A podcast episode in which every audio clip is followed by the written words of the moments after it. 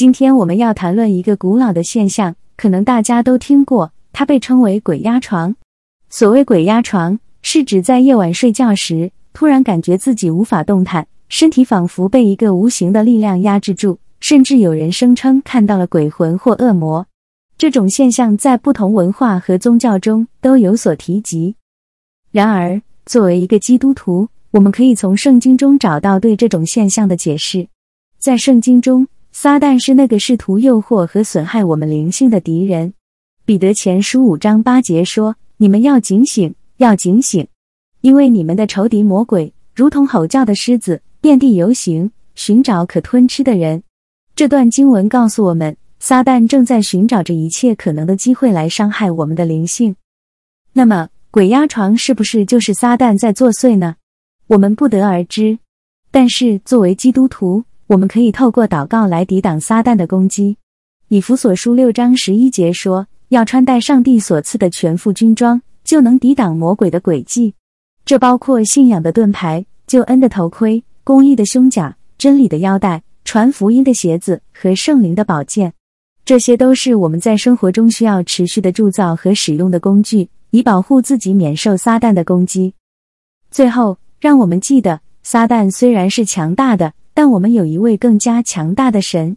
罗马书八章三十一节说：“英皇钦定本。”既是这样，还有什么说的呢？神若帮助我们，谁能抵挡我们呢？让我们信靠神，依靠神，并且在我们的生活中不断的追求他的旨意和圣洁吧。今天我们来谈论一个非常神秘的现象，就是所谓的“鬼压床”。这个现象指的是在睡梦中，人感觉到自己被一种无形的力量压制住。无法动弹，并且感觉到身体被压迫、窒息，甚至有幻觉的经验。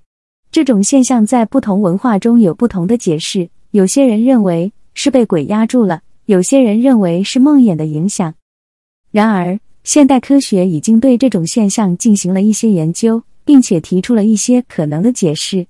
一些研究认为，鬼压床可能是因为睡眠时肌肉松弛所导致的。这种松弛可能会导致人感觉到身体无法动弹。此外，压迫和窒息感可能是因为睡眠呼吸暂停症或其他呼吸系统问题所引起的。圣经中也提到了一些关于梦境的记载，例如雅各梦见了一个天梯，并且在梦中与上帝交流。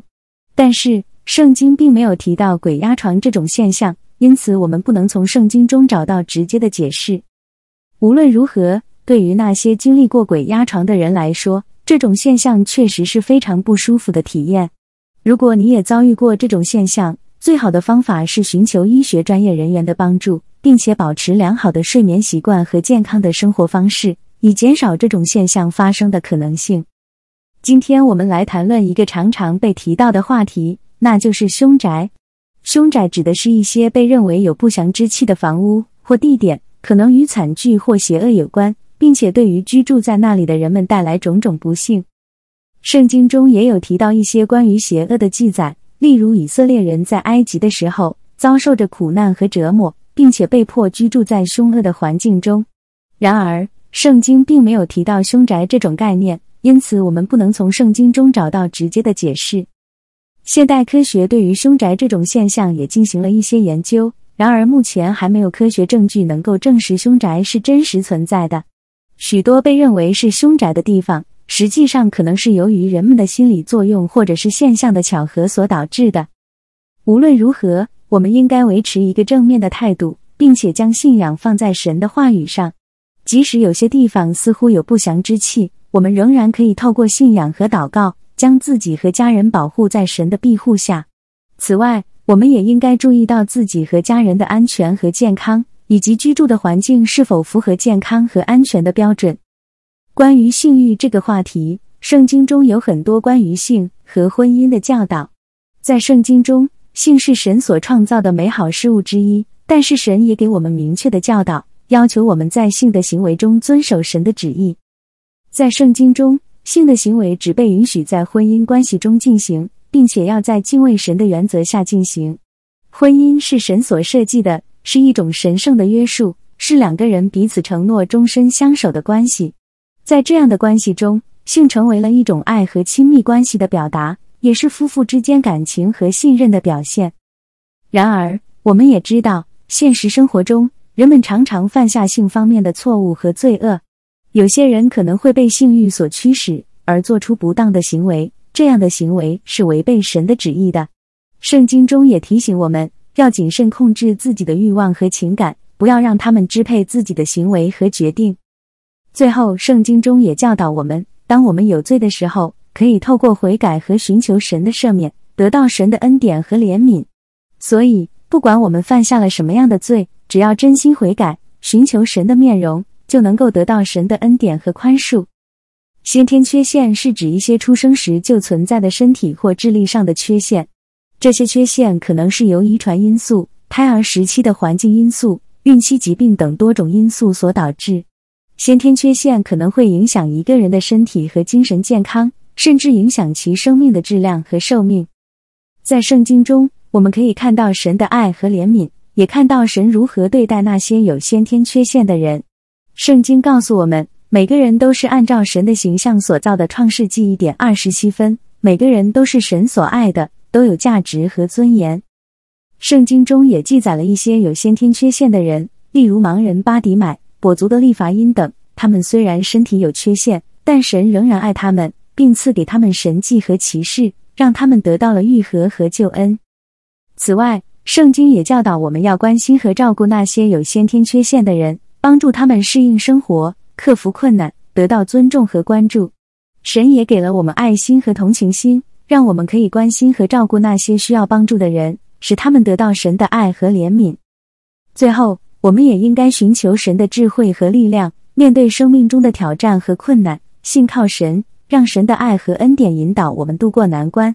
神的话语中充满着希望和安慰，让我们时刻记住，神与我们同在。不论我们遭遇什么样的困难，都可以在神的保护和庇护下得到平安和喜乐。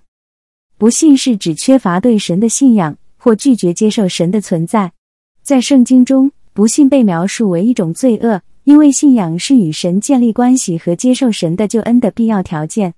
圣经中说，没有信心就不能得神的悦纳。因为到神面前来的人必须信有神，且信他赏赐那寻求他的人。希伯来书十一六，在圣经中有很多例子表明神对不信的人的处理。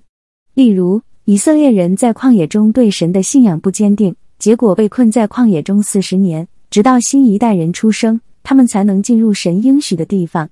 此外，耶稣的教导也强调信仰的重要性。他说：“你们若不信我，必定要受罪。”但你们若信了我，就必定得永生。约翰福音八点二十四分。然而，即使一个人不相信神，神仍然爱他们，并期待着他们回归。圣经中说，神爱世人，甚至将他的独生子赐给他们，叫一切信他的不至灭亡，反得永生。约翰福音三点十六分。神的爱是无条件的，即使我们不信他，他仍然爱我们，并为我们准备了救恩的道路。因此。无论我们是否相信神，他都在等待着我们回归他，接受他的救恩。圣经中提到，只要我们心里诚实的寻求神，他就会向我们显示自己，帮助我们建立信仰的关系。让我们向神祈求信仰的恩典和智慧，让我们能够相信他，并接受他的救恩，享受神的丰盛和荣耀。亲爱的兄弟姐妹们，今天我想和你谈谈一个在现代文化中非常流行的话题诗。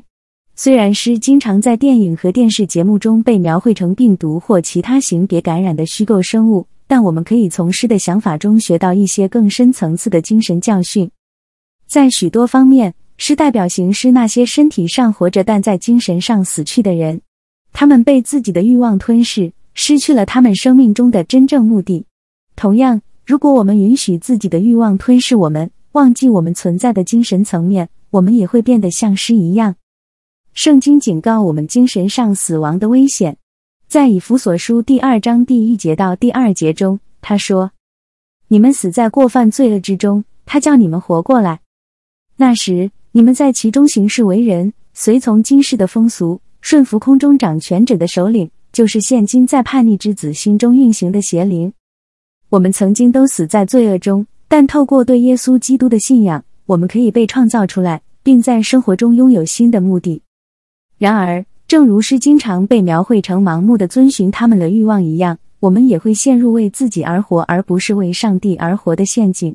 在罗马书第八章第五到六节中，他说：“因为随从肉体的人思想属乎肉体的事，随从灵的人思想属乎灵的事。以肉体为念，就是死；以灵为意念，乃是生命平安。因此，让我们努力，不要像行尸走肉一样生活，而是像那些在基督里活着的人一样生活。”让我们抛开自己的欲望，在我们所做的一切中寻求遵循上帝的旨意。愿我们被圣灵充满，把心思放在上帝的事物上，这样我们就能真正生活和体验耶稣应许给我们的丰富生活。总之，让我们记住，诗不仅仅是一个虚构的生物，也可以代表精神上死亡的危险。让我们努力为上帝，而不是为自己而活，这样我们才能真正体验到他为我们准备的充实生活。阿门，亲爱的朋友们，今天我要和大家分享一个关于湘西赶尸的故事。这个故事发生在湖南省湘西地区，是一个传说中的故事。让我们一起来聆听它的内容吧。据说，在湘西地区有一种神秘的仪式，叫做赶尸。这个仪式是当地居民用来驱邪驱鬼的方法，但它并不是轻易能够举办的，因为这个仪式需要足够的勇气和决心才能够成功的完成。故事的主人公是一个年轻的男子，他为了治疗自己的父亲，决定前往湘西地区学习赶尸的技巧。他经过了一番寻找，最终找到了一位老师，学习了赶尸的技巧和相关知识。但是，当他回到家乡时，却发现自己遭遇了前所未有的困难。他的父亲死后不久，竟然变成了一个行尸走肉，众人都非常害怕。但这个年轻的男子却决定采取行动。用自己学到的知识和技巧赶走父亲的尸体，在这个过程中，他经历了许多困难和危险，但是他从来没有放弃，一直到最后成功的赶走了父亲的尸体。他的勇气和坚定的信念让他成为了当地人心中的英雄。这个故事告诉我们，人们在面对困难时，应该要有勇气和信念，不要轻易放弃。同时，我们也应该要尊重并传承古老的文化和传统，这样才能够让这个世界变得更加美好。希望大家能够从这个故事中获得一些启示和收获。谢谢大家的聆听。